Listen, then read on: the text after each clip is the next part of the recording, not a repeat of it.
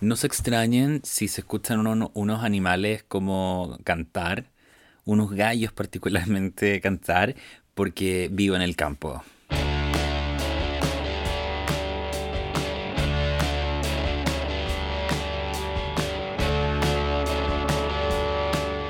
Chicos, el día de hoy me gustaría hacer una especie como de epílogo de lo que hablé en el podcast de mi última cita de la serie Un novio para cola intenso capítulo 2. Porque siento que quedaron un par de ideas como dando una idea dando vuelta y me gustaría poder cerrarla. La verdad yo podría pasar eternamente contándoles eh, todas las experiencias y las aventuras que he tenido con citas que, no fue, que nunca llegaron a buen puerto. Eh, no sé, hasta chats que la verdad han sido bastante, bastante notables, pero, pero me gustaría cerrar este tema porque yo creo que resume gran parte de lo que ha pasado. Primero que todo les quiero dar las gracias por los comentarios que he recibido eh, y las intervenciones de algunos que me han dicho que eh, mis historias en cierto modo también les han pasado, que, que- se acuerdan de que también en algún momento vivieron algo similar. Bueno, eso es súper rico porque la verdad finalmente eh, mis podcasts no son míos, sino que somos todos finalmente. Y yo creo que es importante poder resolver un par de, un par de- de ideas que dije al final de este podcast y que quedaron un poco dando vuelta. Yo al final de cuando me despedí de ustedes y les conté esta aventura, em, yo les contaba que, que yo no quise insistir finalmente con, con este chico de la última cita porque yo sentía que nunca iba a saber si realmente le gustaba yo o no. ¿Por qué dije esta frase? Porque yo pienso, chicos, que pololear es muy fácil.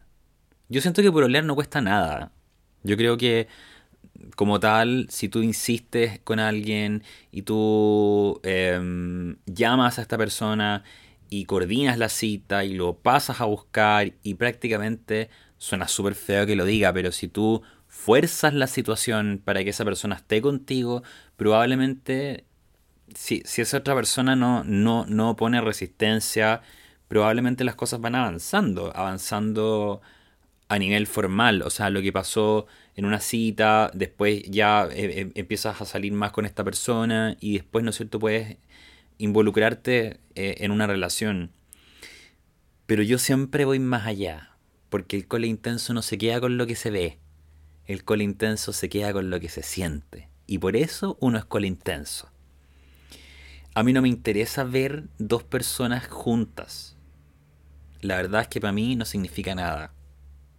De verdad, no me llama la atención porque uno no sabe lo que pasa adentro. Uno no sabe si realmente se quieren o no. Y yo creo que a, a, ¿a qué voy con esto? Yo voy a poner el ejemplo de lo- de los heteros. La verdad es que me carga poner ejemplo de los heteros, pero acá tengo que hacerlo.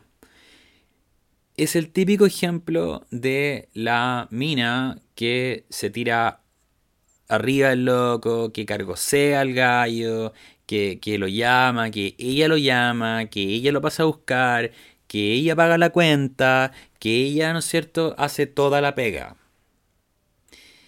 Y se logran casando al final y teniendo dos hijos.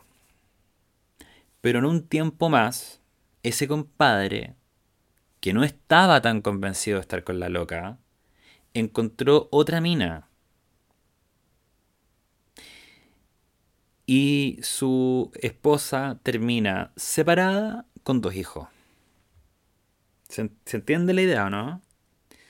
Entonces, no se trata de una cosa de roles. Yo encuentro fantástico las mujeres que, que de repente el, el hombre quedó sin pega y la mujer mantiene la casa. Lo encuentro increíble. Una mujer perfectamente puede hacer eso. Yo estoy yendo un poco más allá. Estoy yendo, no, no se queden con eso, no, no es una cosa de sexos.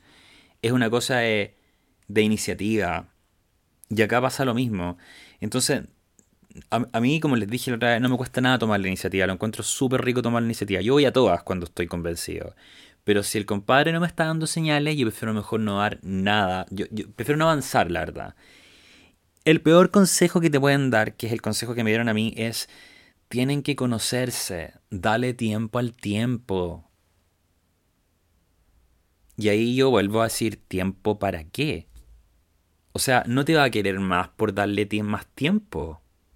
Ustedes cachan cuando una relación está como mal y como que no termináis con tu pareja, pero, pero te diste un tiempo. O sea, ¿ustedes creen que esa... ¿Ustedes me pueden contar si hay alguna relación que haya resucitado después de darse un tiempo? No funciona. Es como si yo, yo soy, yo, yo, yo hice muchos años clases en, en la educación superior y es como si yo le dijera a mis alumnos, no, no, no vengas a clase este mes, date un tiempo. O sea, chicos, no por darle tiempo a las cosas van a funcionar. El tiempo, chicos, es cuando algo está mal. Y cuando tú te quieres, que tú te tomas un tiempo para no hacerte daño con la otra persona. Eso es el tiempo. Para eso sirve el tiempo. Pero si a ti te gusta alguien, tú quieres estar con esa persona, no quieres darte un tiempo. Pasa lo mismo, como les digo, con la educación superior. Es como tú no por faltar a clases, tu título va a empezar a cocinarse. No. Cuando uno... Vean, vean las relaciones amorosas igual que los títulos profesionales. Em, los títulos no son alimentos que se meten crudos en el horno, que tú dejas prendido el horno cocinándose y te vas a jugar play. No. No, los las carreras hay que ponerles motivación día tras día y las relaciones son iguales. Eh, otro ejemplo que les voy a dar es como que yo siempre digo que la cotidianidad es súper importante. No basta con pololear con alguien, o sea, una relación de verdad. O sea, no estoy hablando de un pololeo, estoy hablando de una pareja, que es otra cosa.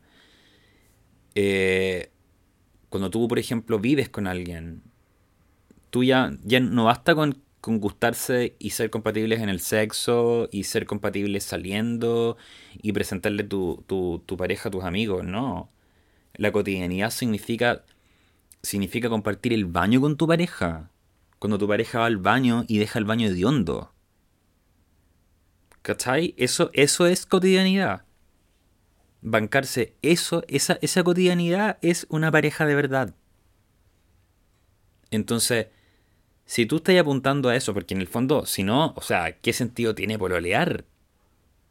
Yo creo que un pololeo es la antesala a un compromiso y el compromiso es la antesala a otro compromiso más importante si no, no tiene sentido. No es eh, tener una pareja no es para marcar el paso, es porque tú estás vinculándote con esa persona cada día más. Entonces, si alguien te pide tiempo y no te pesca en un fin de semana, ¿tiene sentido darle tiempo? ¿O mejor darle un corte definitivo? Chicos, ser cola intenso es difícil. Porque esta conversación, que parece tan obvia en este podcast, es tremendamente difícil de poder llevarla a la realidad. Porque son conversaciones, chicos, que nadie quiere tener. Pero cuando uno las habla, es necesario. Les mando un abrazo y será hasta la próxima. Chao. Si te gustó este podcast, compártelo en tus redes y recuerda seguirme en Instagram para enterarte de los nuevos episodios. Hagamos crecer este proyecto.